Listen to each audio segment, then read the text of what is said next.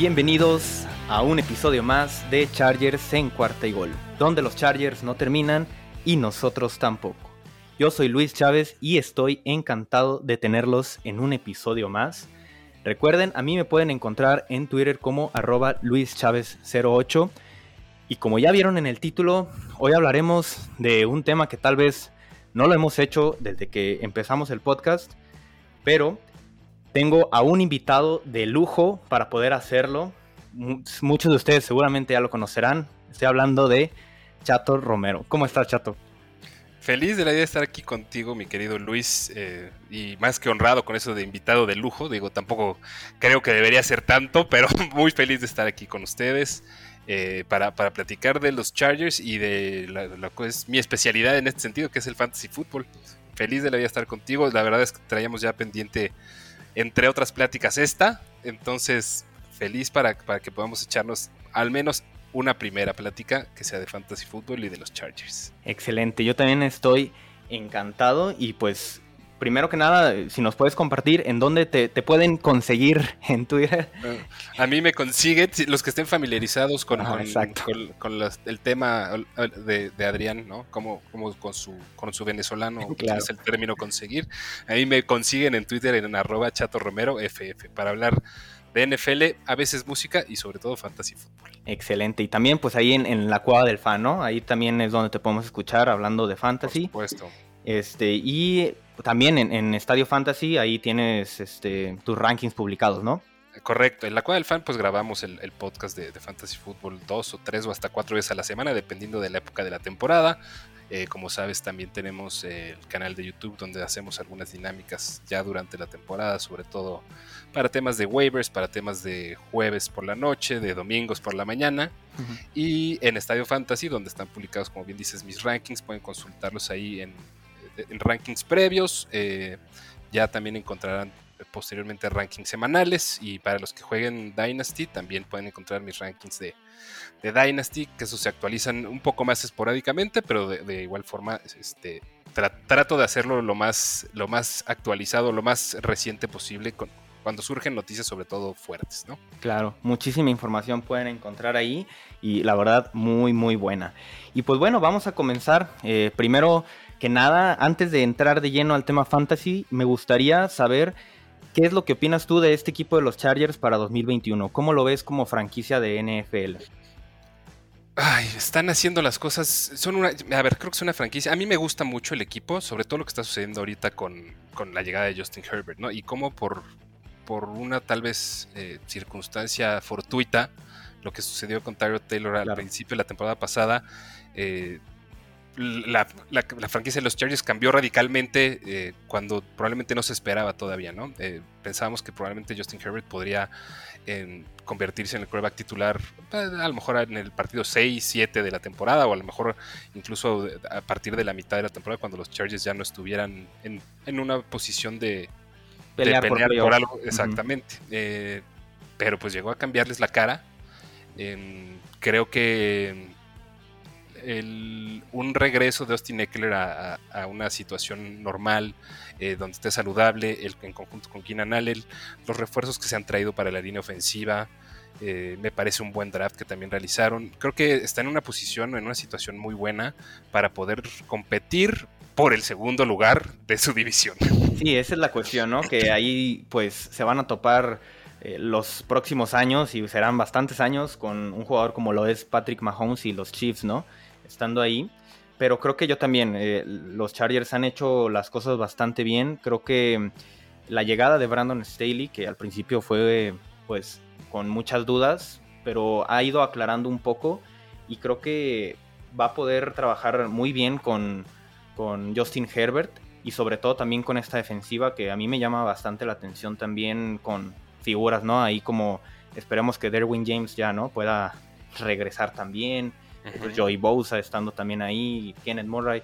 Hay bastantes nombres que ya demostró Brandon Staley aparte con el equipo de los Rams, que puede manejarlos, ¿no? Y tener esa, esta defensiva. Sí, como coordinador defensivo de los Rams, pues fue pues, hizo la mejor defensiva del año pasado, ¿no? Entonces, creo que eso es algo, algo interesante a tomar en cuenta eh, en el lado defensivo de, los Chargers para este año. Pero creo que también las adiciones de, Corey Linsley, sobre todo, sí, no, eh, este, de Matt Feller y, también el, el Odea también el otro eh, guardia. También, exactamente, Odea Bushi, y, que hayan tratado a Rashawn Slater. le cambia mucho la cara a dicha línea ofensiva y sin duda debería ayudar al desarrollo y a la evolución de Justin Herbert de, manera significativa. Claro, todo, la mesa está puesta y como mucha gente lo sabe también, pues el Super Bowl será, ¿no? Ahí en el estadio de Los Ángeles, entonces mucha gente está emocionada también por eso. Es un poco difícil, pero a partir de lo que pasó el año pasado con, con Tampa Bay, pues a uno lo pone a soñar, ¿no? En, ese tipo de, situaciones. Pero pues bueno, vamos entonces ahora sí a, ir de lleno a, lo que, a lo que vinimos hoy hablar de fantasy fútbol y vamos por partes. ¿Qué te parece? Si empezamos literal por posiciones, vamos a comenzar ajá, hablando de eh, el coreback, ¿no?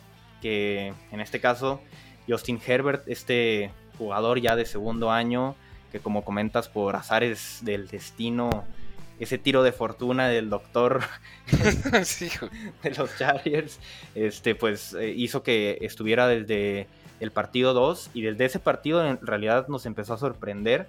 ¿Tú cómo ves a, Justin Herbert para esta temporada? ¿Crees que puedan cumplir estas expectativas en el lugar que se está yendo drafteado, sobre todo en ligas redraft, que eh, es como el coreback número 6, ¿no? Entonces, ¿tú, ¿tú cómo ves? ¿Crees que está siendo drafteado muy alto sobre su techo o crees que hay, tiene para más? Yo creo que está siendo drafteado a un precio justo. Ok. Em, a mí me gusta mucho buscar corebacks a esas alturas. A esas alturas me refiero no ir a perseguir corebacks temprano. Eh, podríamos estar hablando eh, probablemente de Patrick Mahomes eh, y Kyler Murray como los ejemplos más claros de este año, o el mismo Josh Allen, ya, Ni se diga, ya no se diga Lamar Jackson, ¿no? Justin Herbert creo que tiene el potencial, sin correr tanto como, como lo podrían hacer Josh Allen o Kyler Murray o Lamar Jackson, tiene el potencial de, terminar como un quarterback top 8 con mucha consistencia, tiene armas impresionantes que, de las cuales hablaremos ahorita y sobre todo que haya podido realizar lo que realizó en su temporada de novato, eh, llegando así, tirándolo al ruedo, em, pues sin decir ni agua va. Eh, hubo situaciones eh, dignas o, esperadas de un novato que que el cierre de los partidos a veces eh, entraba ahí en problemas. No recuerdo un partido contra Kansas, e incluso no, recuerdo si fueron en ambos partidos contra Kansas, que tenían prácticamente el partido ganado y, sale un poquito la, novatez, ¿no? O la falta de experiencia para manejar ese tipo de situaciones a nivel NFL. Eh, pero me entusiasma muchísimo. Creo que Justin Herbert tiene la mesa puesta para convertirse en una superestrella en la NFL en, en años venideros. Y para Fantasy, creo que su piso es terminar como un coreback como el coreback 8. Em, su techo a lo mejor está un poquito limitado porque no tiene la habilidad tan profunda para correr como la tienen los demás, pero no me sorprendería tampoco que se metiera al top 5 o top 4 incluso. Entonces, me, gusta, creo que está drafteado a un precio correcto y es de los corebacks por los que yo estaría dispuesto a invertir o sí, a invertir una quinta o sexta ronda en un draft si estás armando bien la estructura de tu equipo, más que ir a perseguir a, otros quarterbacks en rondas 3 o 4, que se puede dar el caso con Patrick Mahomes o con Kyler Murray, ¿no? Claro, y además eh, aquí con, con, Justin Herbert, pues una cosa importante, pues esa mejoría de la que ya hablamos, ¿no? De la línea ofensiva. El, el año pasado que tuvo pues esta línea pues de las peores de la NFL y siempre lanzando bajo presión y buscando pues, hacerse el héroe. Entonces en, esta ocasión pues ya va a tener una mucho mejor línea ofensiva. Creo que puede ayudar también y creo que el volumen aéreo que va a tener eh, Herbert en el año pues va a ser muchísimo como para poder mantenerse como dices en ese top top 8 y pues buscar ¿no? un poco un poco más que, que pueda que pueda conseguir. La verdad es que pues emociona bastante, ¿no? Este, este jugador que pues ahora sobre todo con la llegada también de, Joe Lombardi como coordinador ofensivo, que trabajó mucho tiempo, ¿no? Con Drew Brees. Creo que se pueden sacar muchas cosas este, bastante buenas. Emociona mucho y creo que a mí también me gusta como el precio que se está yendo casi pues a final, ¿no? De, de quinta ronda, perdón, eh, principios de sexta, creo que puede ser puede ser un buen coreback para, para tomar. Completamente de acuerdo contigo. Muy bien, vamos entonces ahora a pasar a este backfield que primero que nada pues vamos a hablar del actor principal, ¿no? De este, de este cuerpo de jugadores terrestres. vamos a hablar de Austin Eckler. Y aquí yo tengo una pregunta para ti que ya la había puesto y creo que es bastante interesante. Austin Eckler tendrá el potencial para terminar como corredor número uno en fantasy de la liga. ¿Cómo lo ves? Ay. Puede ser que tenga el potencial. Lo veo difícil porque se tiene que, quitar a dos personajes de encima que son los que le podrían impedir que, fuera eso. Y, dichos personajes son Christian McCaffrey y Dalvin Cook. Em, ¿Por qué? Porque ellos serán líderes indiscutibles de sus backfields, tanto por aire como por tierra. Em, Austin Eckler me, fascina como jugador, pero creo que lo que lo separa de poderlo considerar tal vez el, mejor running back en, fantasy fútbol o, lo que podría separarlo de que pensáramos que tiene potencial de ser el uno es precisamente que su rol es un poquito más limitado, quiero decir, a lo mejor entre comillas, eh, por tierra, ¿no? Eh, al final de la temporada, a mí no me sorprendería absolutamente que Austin Eckler fuera el, running back con más targets. Creo que eso eh, lo competirán Alvin Kamara, Christian, McCaffrey, y él. Con ventaja de inicio para Christian McCaffrey, pero Austin Eckler ha demostrado a lo largo de su carrera que es una opción mucho más que sólida, una opción maravillosa en, temas de, como receptor, ¿no? O sea, echando pases desde el backfield o alineado también eh, de alguna u otra forma eh, en la formación afuera. Entonces, mira, eh, nunca ha superado las 100 recepciones. Creo que esta puede ser la temporada en la que si las cosas se dan de manera favorable para la ofensiva de, los Chargers y, para, y para Austin Eckler en particular, esta podría ser dicha temporada. No, no estoy todavía tan seguro que, vaya a suceder, pero si le agregamos el partido extra, pues ¿quién quita que con seis recepcioncitas por partido se convierta en, ese líder de la NFL en recepciones. No está fuera del rango de, posibilidades.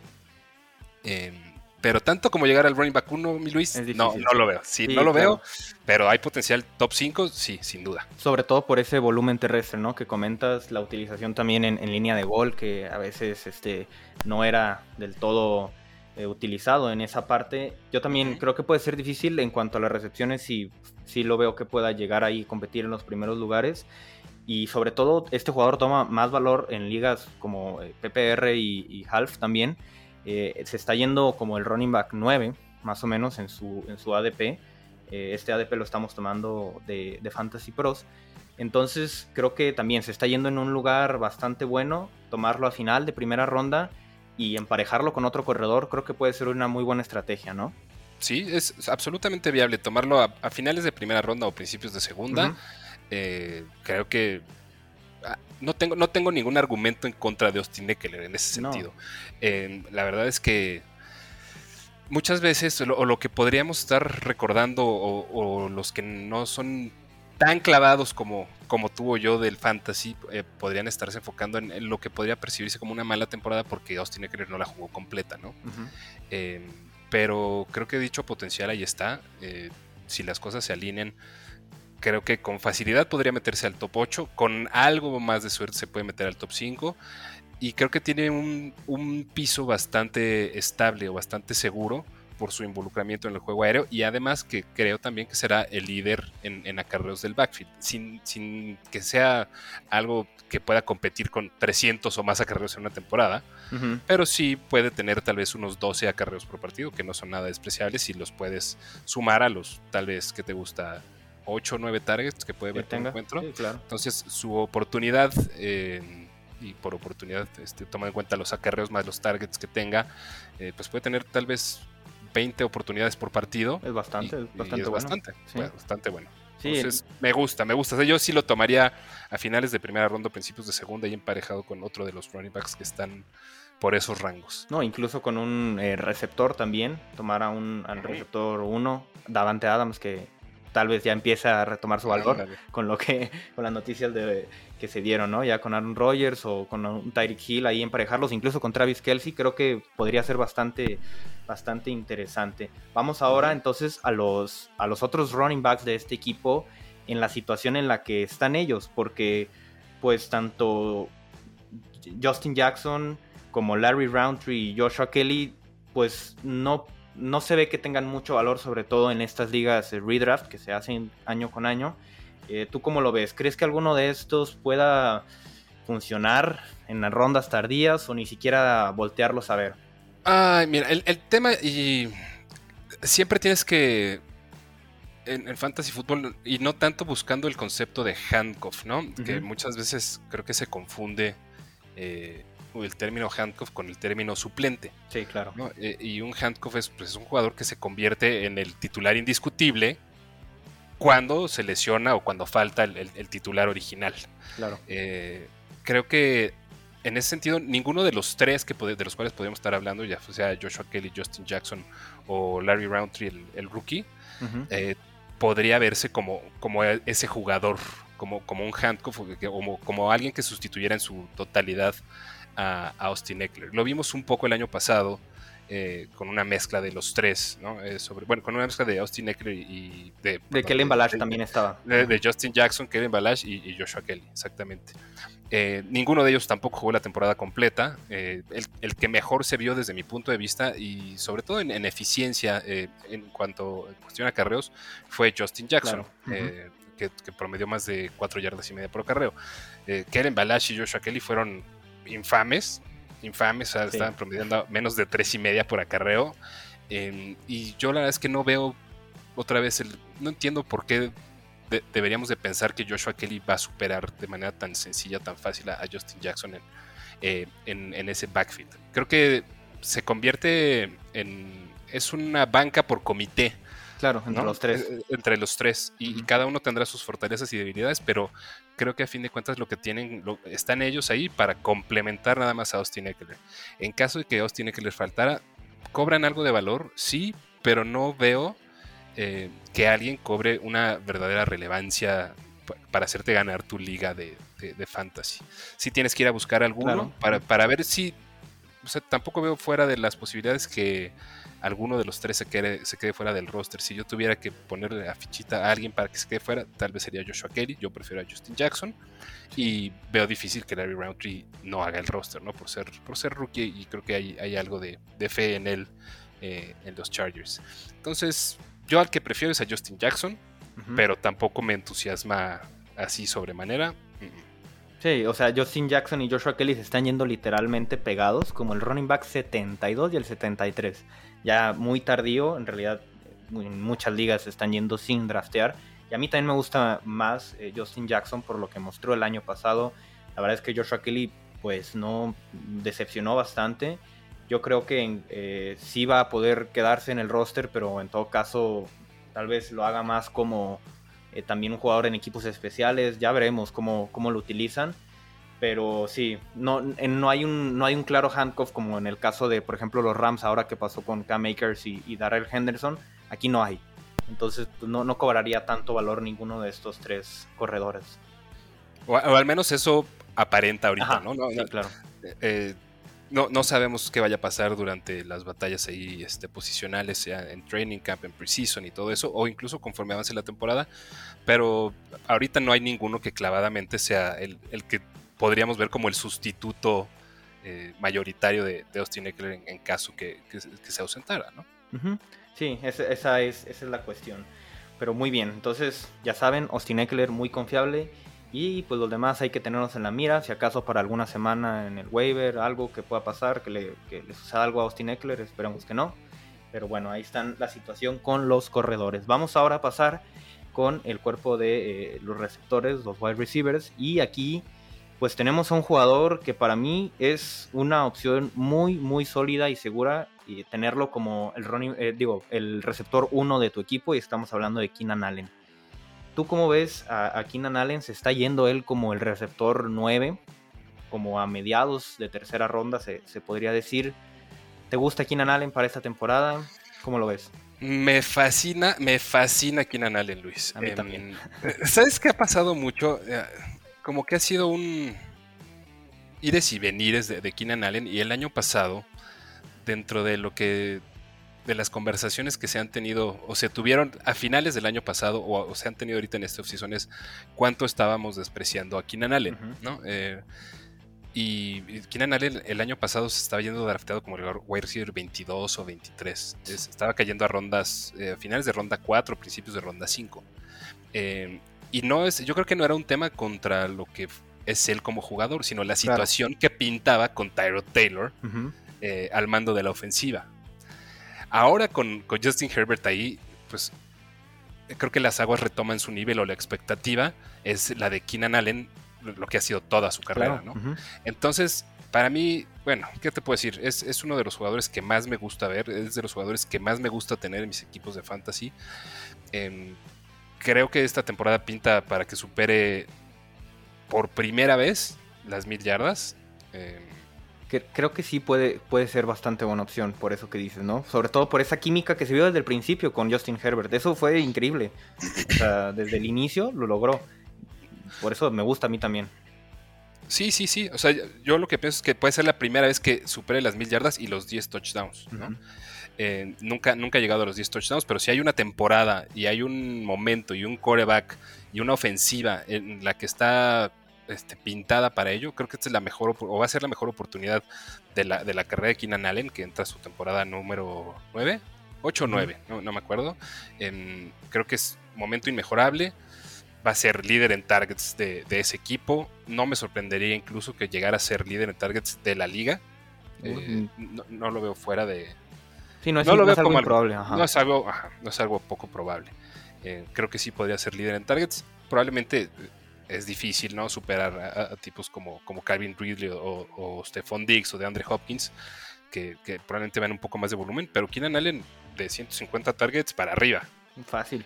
¿No? Este, y yo sí creo que se puede llevar ahí, te digo, unas 1200 yarditas y, y con algo de suerte superar los 10 touchdowns. Eh, creo que de la mano de, y del brazo, más bien, de, de Justin Herbert se puede lograr. Me gusta mucho. Eh, ¿Qué ADP tiene ahorita Keenan Allen? Eh, ¿Tienes ahí? Él se está yendo eh, como receptor 9, y, más o menos en, la, en el pick 3.0405, más o menos a mitad de, tercera ronda. Creo que es una opción bastante válida, ¿no? Muy, muy, muy, muy, muy, muy. creo que es, es de ese tipo de jugadores con los que, estando en tercera ronda, su ADP, a mí me encantaría tener como mi wide receiver 1. Fácil es, un wide receiver que te permite ir a construir tu roster de la manera prácticamente que tú quieras, ya sea con dos running backs o con, con un, un, tight end y un running back. Y después irte con Keenan Allen como tu wide receiver 1. Eh, yo feliz, feliz, eh, pero no, no, brinco de la alegría si, si puedo lograr eso en, alguna liga. Es más, lo voy a estar intentando hacer en muchas ligas. Keenan Allen eh, creo que tiene para superar su ADP Mm, otra vez, no lo veo compitiendo de manera tan directa con, pues, con los con los con los eh, con Tariq Hill, con los Davante Adams, eh, eh, con, incluso con DeAndre Hopkins y Calvin Ridley lo veo un poquito más complicado, pero sin duda es alguien que te puede dar mucha estabilidad semana tras semana y que verá volumen suficiente para no defraudarte tantas veces en, fantasy fútbol. Sí, es bastante interesante y, uno se pone a pensar y si lo puedes tomar a inicio de tercera ronda emparejarlo con alguien como McCaffrey o, Dalvin Cook que hayas tomado en primera, luego otro corredor en segunda, a finales de segunda y tenerlo como dices como tu receptor uno, creo que pues es una estrategia bastante sólida. Me gusta bastante, incluso si te animas a tomar otro receptor, eh, tomarlo como tu receptor 2, pues qué mejor, ¿no? sí, eh, es que, mira, también ahí es importante porque si tuviste la, oportunidad de, de, llevarte a McCaffrey, eh, se te abre un abanico muy fuerte de posibilidades de, agarrar prácticamente lo que tú quieras eh, con tus picks 2 y 3. entonces, como dices, si de casualidad, no sé, que te llegara a caer a finales de segunda ronda. AJ Brown, por ejemplo. AJ Brown, ¿no? Este, el mismo Justin Jefferson. Eh, DK Metcalf, ¿no? Este, cualquiera de ellos y Keenan Allen, creo que te dan una, una combinación de explosividad y de, Porque eso sí es algo que Keenan Allen o no es por lo que se destaca, ¿no? Eh, no, no, mm, o sea, tienes una mezcla de wide receivers que los dos tienen muchísimo potencial, pero DK Metcalf y AJ Brown te pueden hacer un, de, un target un touchdown, ¿no? Sí, claro. Y Keenan Allen te va a haber suficiente volumen y consistencia, tal vez semana tras semana, que te puede dar una estabilidad. Entonces puede ser una dupla muy explosiva y muy segura. Es bastante interesante y creo que sí, es una, así como lo, lo comentas, una dupla segura y que puede rendir bastante. Eh, vamos ahora con el siguiente receptor de este equipo, el eterno, este es su año de Mike Williams, un jugador que pues, fue drafteado en su momento con un pick de primera ronda. Y pues este ya entra en su último año de contrato. Será una incógnita si, si vaya a regresar el próximo año. Yo lo veo muy difícil. Por algo el equipo también trajo a George Palmer, que hablaremos de él un poco más adelante. Pero Mike Williams, eh, creo que a pesar de todo, este es de los años que mejor se ve y que más ganas te dan de draftearlo, ¿no? En, la liga, sobre todo al precio que se está yendo, como voy a recibir número 52. Eh, creo que este ADP pues está un poquito también desfasado porque eh, bueno, comenta que es en la ronda 12, a mediados de ronda 12. Ahí pues te lo llevas pues encantado de la vida, ¿no? Imagínate en ronda 12. Sí, fácil, no, regalado. Eh, y, como Grace Series 52, creo que también está algo barato, Luis. Sí. La neta, a ver, es un jugador súper polarizante, Mike Williams, y, por polarizante muchas veces se va más al lado de, en el fantasy fútbol de mucha gente que lo que lo odia por su inconsistencia, ¿no? O es algo que muchas veces asocian con, Mike Williams. Claro. Y creo que eso va atado también al tipo de jugador, o sobre todo el tipo de wide receiver que es. Em, nunca ha sido alguien que tenga particularmente un volumen muy alto, nunca ha tenido 100 targets en una temporada, pero eh, sí ha podido hacer de esos targets, em, ha tenido éxito de alguna u otra forma, sobre todo en dos temporadas. En, el 2019 superó las mil yardas y en el 2018 tuvo 10 touchdowns.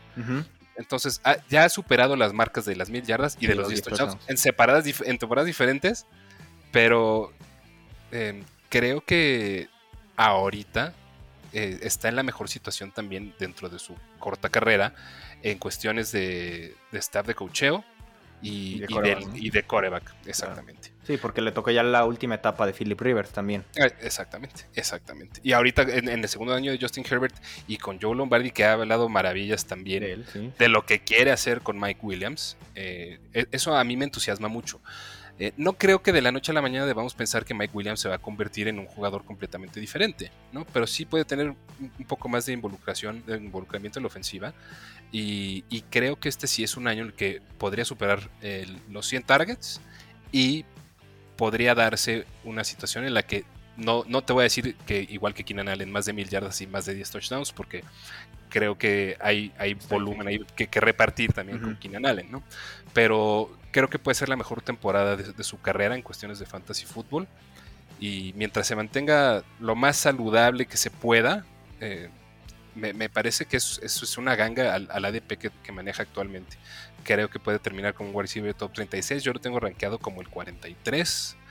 Eh, y, si te lo puedes llevar como tu cuarto, quinto wide receiver, eh, creo que es, una opción mucho, mucho más que sólida. Sí, me gusta mucho. Incluso a mí me gusta pensar en Mike Williams como un jugador, como tal vez el año pasado pensamos en Christian Kirk, un boomer bust, ponerlo en el flex y que pues sí, a veces te va a poder, a lo mejor te deja con 2, 3 puntos en una semana, pero en ocasiones te va a dejar, no sé, 17, 18 puntos por esa explosividad de la, de la que hablas, ¿no? Creo que puede ser interesante, ¿no? Buscar eh, y también tal vez navegar en esas aguas de, Mike Williams. sí, sí. Y, estoy, me, encanta tu analogía con Christian Kirk, ¿eh? porque bien lo comentas. Eh, la semana, la semana, la temporada pasada hubo una rachita ahí de dos, tres partidos. Yo me acuerdo del partido contra Dallas. Sí, sí, sí.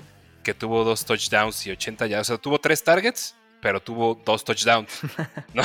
sí, claro. Este, y, que te podía resolver partidos. Evidentemente, pues em, después desapareció un poco, sobre todo con la lesión eh, de Kyler Murray, ¿no? que, empezó a lanzar eh, menos y peor el balón. Em, y creo que en cierta forma sí puede ser ese tipo de jugador. Sí, puede ser ese tipo de jugador, Mike Williams, que, que de repente en una semana en la que a lo mejor te veas en desventaja o por alguna razón uno de tus, de tus, de tus otros wide receivers esté en bye. Eh, puede ser esa opción. Puedes echar mano de él y, que sea lo que tenga que, suceder. Pero si es alguien que tiene la opción de en una jugada definirte, definirte tu encuentro de, de fantasy fútbol. Excelente, pues ya saben, Mike Williams entonces apostarle a, él esta temporada no suena tan descabellado.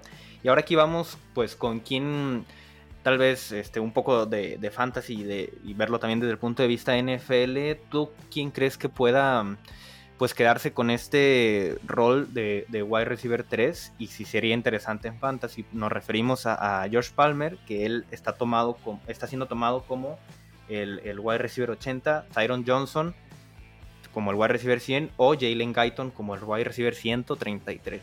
Este ya está un poco alejado. ¿A ti quién te gusta de estos tres? Me gusta mucho Josh Palmer como jugador, em, pero creo que ninguno de los tres, ni Guyton, ni Tyron Johnson, ni el mismo Palmer, son ahorita dignos a considerarse como para draftear en una liga en una liga estándar, ¿no? O en una liga normal, este, en una liga de 15, 16 posiciones en el roster. Eh, en ligas más profundas, yo sí le apostaría sobre todo a Josh Palmer, si, si es que te da como para draftearlo. Pero no creo que esté ahorita para considerarse dentro, ni siquiera dentro de los primeros, que te diré, 80, 90 o incluso 100 wide receivers para fantasy football en el año. Pero sí es alguien a tener mucho en el radar y en la mira conforme avance la temporada. Porque, por lo que hemos venido diciendo, ¿no? Eh, la evolución de Justin Herbert, eh, la propensión a lesiones de Mike Williams, el mismo Keenan Allen que ha tenido ahí sus, altibajos con algunos temas eh, antes en su carrera. Y, eso podría propulsar a Josh Palmer a, tener un poco más de, actividad o, mayor relevancia tanto en los Chargers como para Fantasy Football. Este, si tuviera que apostar por uno así de inicio, antes de drafteando, buscaría tener a Josh Palmer en mi equipo pero fuera de ahí, a ninguno. Nada más ahí mantenerlos un poquito en el radar a ver cómo, cómo se mueve la ofensiva de, los Chargers más adelante. No, y, aquí eh, lo, que, lo que comenté, literal como el rol de wide receiver 3. Esto no significa que serían el, tercer jugador con más targets en el equipo, porque yo, pues obviamente veo que Austin Eckler y muy probablemente también Jared Cook, pues tengan más targets que estos tres wide receivers. Entonces creo que sería literal la posición número 5 de, recepciones en el equipo. Entonces ya viéndolo así no emociona tanto, ¿no? Porque hay otros cuatro jugadores que muy probablemente van a tener más targets que ellos. Ya pues ahí empieza a acabarse el volumen, como lo dices, pero sí, creo que Josh Palmer también lo mismo que el equipo, pues bueno, eh, lo acaban de draftear, este staff de cocheo quiere ver qué, qué puede encontrar en él. Lo que ya comentaba Mike Williams, para mí no regresará con los Chargers la siguiente temporada entonces creo que eh, a Josh Palmer lo trajeron para poder cubrir ese, esa ausencia que va a representar Mike Williams el próximo año. Ya veremos qué, sucede, pero, pero sí, Josh Palmer creo que es el más interesante de los tres, porque Jalen Guyton, ahí te va un, dato que no sé si, si sabías, fue el jugador que más se utilizó en la temporada pasada, el que más snaps tuvo en la ofensiva de, de los Chargers. Y pues mm, no, no, no es como que haya brillado, pues. Ajá, es que no me acuerdo si lo, lo tuiteaste tú o lo leí por algún lado. Este, sí estaba al tanto de, que era el, quien más eh, eh, snaps había tenido, pero pues como dices, eso no, no se tradujo en producción eh, ni, ni, de NFL ni, ni, de fantasy, ¿no? O sea, que eso se haya traducido nada más en 55 targets, pues generalmente significa que que no está creando separación o que no está siendo una buena opción para lanzarle el balón. Claro. Em, y más, tal vez con un quarterback eh, rookie como lo era Justin Herbert. Era algo necesario, ¿no? Era algo necesario. Y, eso sucede a todos los niveles en, fantasy football, sobre todo con los wide receivers. Eh, yo creo que es, es una posición en la que es mucho más democrática la manera en la que un wide receiver construye sus puntos o su valía de fantasy football. Eh, comparado, por ejemplo, contra un running back. Porque para que, mira, haciendo el ejemplo mejor muy burdo, pero un running back, ¿qué tiene que hacer eh, para ganarse acarreos? Pues que el coach diga, tú, tú, eres el running back, ¿no? Exacto, tú eres el running back, córrela. Eh, cuando es una jugada de pase, pues hay más opciones aéreas. Hay más opciones, exactamente. El coreback tendrá que hacer sus lecturas y de alguna u otra manera tendrá que determinar cuál es la mejor eh, de ellas para lanzarle el balón. Y generalmente, pues, los jugadores que están corriendo mejor sus rutas, generando mejor separación eh, y, son más confiables, pues te, el coreback mismo va, va, a buscar esas situaciones. Entonces son más democráticos en ese sentido. A lo mejor democráticos no es la palabra, sino que tú te ganas tu derecho a generar puntos fantasy como wide receiver. como running back, a lo mejor sí te lo ganas con base en talento, pero te lo ganas porque el coach dice que tú eres el running back. Sí, sí, ¿no? Sí. así es, así es. Entonces, pues sí, estos, estos tres wide receivers, pues a menos de que sean ligas muy profundas, habrá que, que voltearlos a ver y si no, pues dejarlos ahí tal vez para alguna semana que lo puedas este, buscar eh, ahí en el waiver.